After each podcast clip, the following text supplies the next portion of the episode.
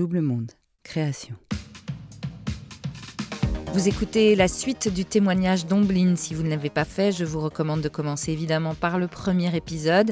Deux épisodes hors série dédiés au podcaston, sept jours pendant lesquels plus de 370 podcasteurs et podcasteuses se mobilisent pour mettre en lumière le monde associatif et ses valeurs. N'hésitez pas à vous abonner, à liker et commenter sur vos plateformes d'écoute préférées comme Spotify ou Podcast Addict et à suivre les comptes 40 podcasts, Double Monde-du 8 podcast et Podcastons sur Instagram et les réseaux sociaux de Double Monde Création. Je m'appelle Ombline, j'ai 41 ans, je suis toujours comédienne et metteur en scène, au bout de bientôt maintenant 20 ans de métier.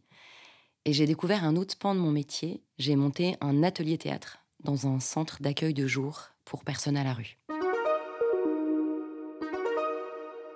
Alors, il y a une rencontre qui est déterminante dans ma vie et qui est très beau parce que ça se fait par le biais de ma meilleure amie, qui, elle, est comédienne en Corse et qui, un été, lors d'un stage qu'elle donne, va rencontrer une femme qui s'appelle Hélène Touluc. Hélène Touluc, elle a créé sa, son poste chez Emmaüs Solidarité, poste mission culture et citoyenneté. Et donc son travail, c'est de placer des intervenants artistiques sur le terrain.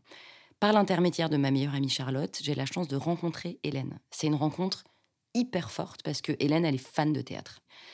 Et là, elle me parle tout de suite d'un projet qui lui tient à cœur, c'est que au centre historique d'Emmaüs Solidarité, qui est au Halles, rue des Bourdonnais, il y a un accueil de jour qui va être réouvert après deux ans de fermeture pour travaux. Et là, elle tient vraiment à mettre des intervenants sur le terrain. Et donc, je vais du coup intervenir sur cette ouverture de lieu. Et là, avec Hélène, donc, elle, elle défend ce projet parce qu'en fait, ce qui est un peu particulier, il faut peut-être le préciser, c'est que donc Emmaüs Solidarité, ça fait partie d'une énorme structure qui est Emmaüs, tout ce qu'on connaît chez Emmaüs, quoi, les compagnons, etc., des lieux de vie, des hébergements, etc. Et puis il y a ce qu'on appelle aussi des accueils de jour, qui sont des endroits où il n'y a pas d'hébergement. Donc c'est vraiment des gens qui sont généralement pas hébergés, qui vont demander une domiciliation, c'est-à-dire une adresse postale, qui dit on a une domiciliation, dit on peut avoir un suivi derrière avec une assistante sociale, qui peuvent aller rencontrer dans ce lieu, donc retirer leur courrier, échanger, rencontrer une assistante sociale, mais aussi prendre une douche, aller avoir un accès Internet, boire un café, laver leur linge.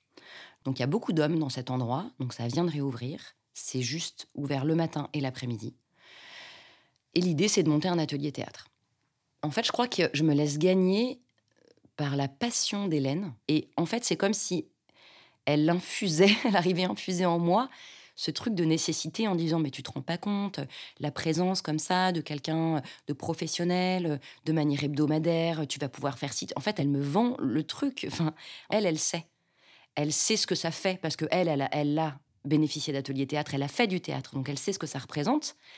Et du coup elle se dit il faut leur donner cette chance là moi, je me dis, c'est génial. De toute façon, j'ai déjà donné des ateliers, mais bien sûr, c'est super. J'y vais dans une espèce de naïveté, en me disant trop bien. Euh, j'y suis allée, mais en toute naïveté. Du coup, le jour où je suis arrivée dans cette structure pour aller, entre guillemets, démarcher les gens, je me suis dit, mais tu t'es embarqué dans quoi exactement? T'as pas du tout réfléchi, en fait. Espèce de syndrome de l'imposteur, mais puissance 1000, en me disant, euh, bonjour. Vous voulez participer à un atelier théâtre? Les gars avaient dormi une heure et demie dans un cybercafé. Généralement, ils arrivent parfois même pas à avoir de domiciliation parce que la domiciliation à Paris, c'est déjà saturé. Donc en fait, je vois des gens au bout du scotch et moi je suis là, non mais ce serait super. Vraiment le truc, ça démarrait quand même d'une drôle de manière. Quand j'ai démarré, euh, il y avait que des mecs et des mecs plutôt âgés, donc euh, je passais quand même vraiment pour euh, la nana. Mais je pense que eux, ils avaient pitié de moi. Je pense que les premiers qui ont voulu descendre à l'atelier théâtre, c'était par pitié. Hein. Ils ont dit, oh d'accord. J'ai dit, non, mais parce que par exemple, vous voulez boire votre café en bas plutôt que de boire en haut. Tout était bon pour les faire descendre, parce que ma salle de travail est au sous-sol, en fait. Et en fait, ce qui m'a un petit peu aidé à me mettre dans le truc, c'est que dans un premier temps, la compagnie avec laquelle je bossais, donc toujours la même, on s'est dit, on va créer un spectacle au sous-sol, on va monter un spectacle au sous-sol, on va faire des répètes portes ouvertes.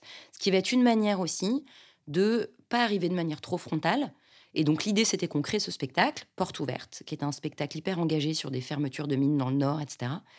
On les invite à assister un peu aux répétitions. Et puis moi, derrière, je leur propose l'atelier théâtre. Et puis voilà. Puis après, rapidement, la compagnie est montée. On leur a offert une représentation. Et puis la compagnie est partie euh, vivre sa vie. Et moi, je suis restée euh, en poste, entre guillemets.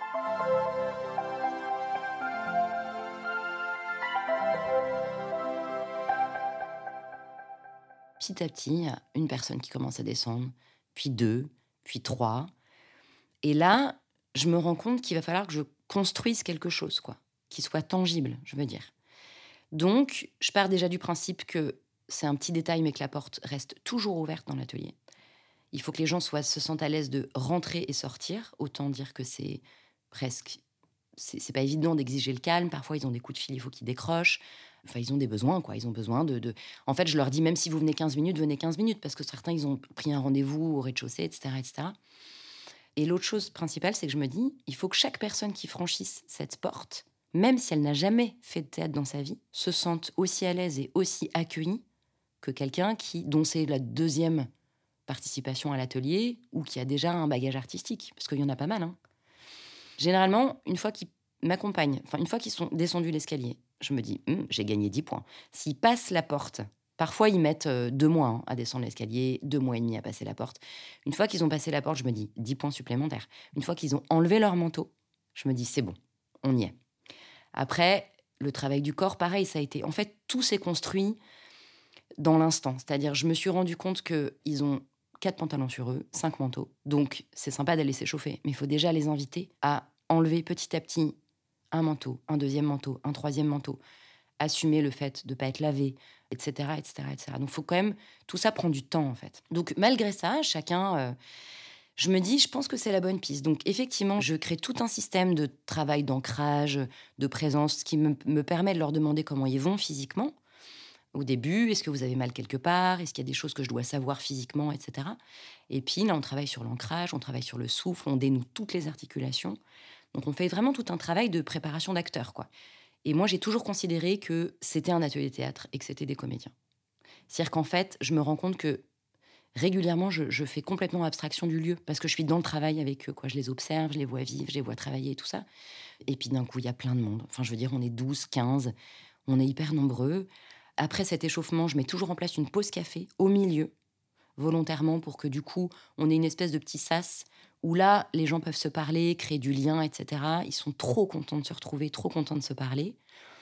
Moi, je ne sais pas pourquoi, je ne leur pose jamais de questions sur où ils ont dormi, pourquoi ils sont là, est-ce qu'ils ont des papiers, pas de papiers. En fait, je me dis, je suis pas assistante sociale, c'est pas du tout mon métier. Donc généralement, j'ai un prénom, une bribe de parcours ou souvent un petit CV un peu artistique. Je leur dis T'as lu des trucs récemment Est-ce que tu as vu des films Est-ce que tu as des, souvenirs de ton enfance, de choses que tu aurais appris à l'école? Je passe plutôt par ce biais-là pour faire connaissance avec eux. Et dans la deuxième partie de l'atelier, on bosse des textes.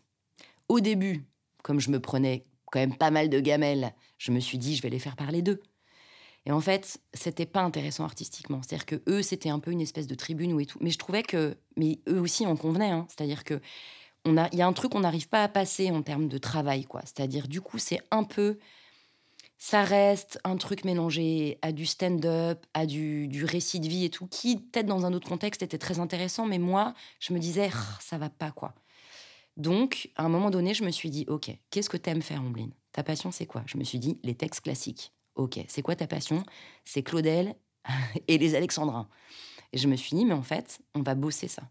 C'est-à-dire que je vais les aider, on va apprendre ensemble une nouvelle langue qui n'est pas celle dont ils, ont l'habitude. Et souvent, en plus, ils ont parfois même pas de langue commune, ils ont parfois quelques bribes de français.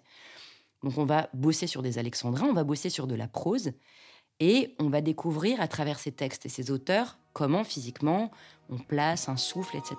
Et là, le truc carton plein.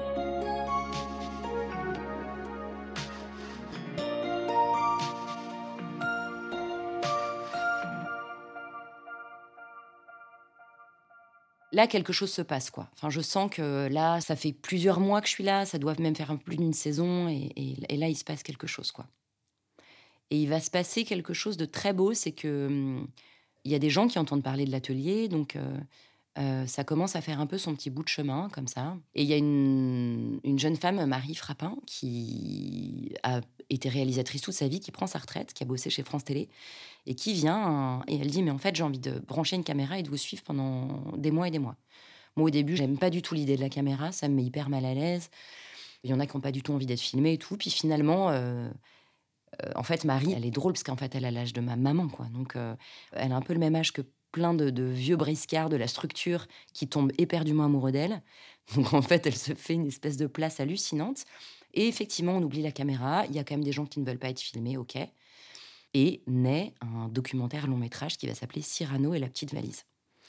Du coup, pareil, au moment où ce film va sortir en salle, évidemment de manière un peu confidentielle dans très peu de cinéma parisien, mais quand même, ça veut dire qu'on les emmène au théâtre. Enfin, donc là, ils vont se voir certains au cinéma.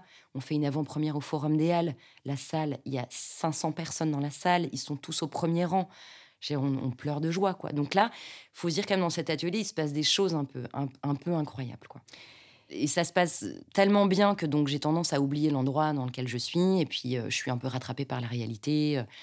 Je, je, vais, je vais être euh, agressé très violemment par euh, un mec qui décompense complètement pendant l'atelier, un, mec très très très très vieux que, j'étais fière parce qu'il venait à l'atelier théâtre alors que vraiment on sait qu'il y a aussi des causes perdues, c'est-à-dire qu'il y a des gens qui sont tellement englués dans des parcours de rue qu'ils n'ont même pas la vaillance de descendre l'escalier pour participer à un atelier théâtre. Et là, ce gars-là, vraiment, il était venu et ça se passait bien et il avait trouvé un endroit. Enfin, c'était inespéré. C'était vraiment inespéré qu'il soit là. Et un jour, il a suffi d'un changement de salle, ce qui n'arrive jamais. On est allé travailler dans un autre espace. Et il y avait à ce moment-là un espace femme qui a commencé à se créer à l'Agora. Donc quelques femmes commençaient à arriver sur la structure. Et là, il a suffi du combo nouvel espace, une autre approche, une, autre personne, une autre femme présente, pour que euh, le mec décompense complètement, nous attrape par les cheveux, nous soulève du sol, alors que Vraiment, le gars, c'est H canonix, quoi. Il fait 1m12, il a une barbe jusqu'au genou et il a 70 ans, quoi. Donc, euh, voilà, des petits éléments. Il y, a eu plusieurs épisodes comme ça. Alors, franchement, c'est vraiment à la marge, mais euh, c'est là où parfois je me dis, il y a quand même une réalité qui est, tu travailles dans un accueil de jour. Et certes, ils sont, ils sont comédiens, ils viennent pratiquer chaque semaine, etc., etc. Mais aussi, c'est quand même là où il y a le plus de chances de rencontrer énormément de psychotiques, énormément de cas hyper lourds, parce que faut quand même savoir que à partir de 3 4 jours à la rue, on commence déjà à développer des enfin tous les troubles psy se réveillent quoi très vite. Donc là pour des gens qui ont 20 ans de rue, on est quand même sur des cas parfois très lourds. Et c'est là où je pêche souvent un peu par naïveté ou par déni total, hein. je pense que c'est beaucoup du déni aussi. Où je me dis, euh, c'est pas grave, on y va, c'est super. Et en fait, non. Donc voilà, mais donc régulièrement, je me fais un peu rattraper par la réalité et ça continue quand même. Je continue en parallèle mes activités de comédienne et de mise en scène et de voix et tout ça. Simplement, j'ai maintenant acté dans mon agenda qu'une fois par semaine, quoi qu'il arrive, hors de temps en temps les vacances scolaires, je suis à l'Agora. Donc le mardi matin, je ne suis pas disponible. C'est-à-dire que maintenant, c'est inscrit que j'ai ce rendez-vous hebdo tous les mardis matins. Et ça, c'est sacré. Ça devient sacré, en fait.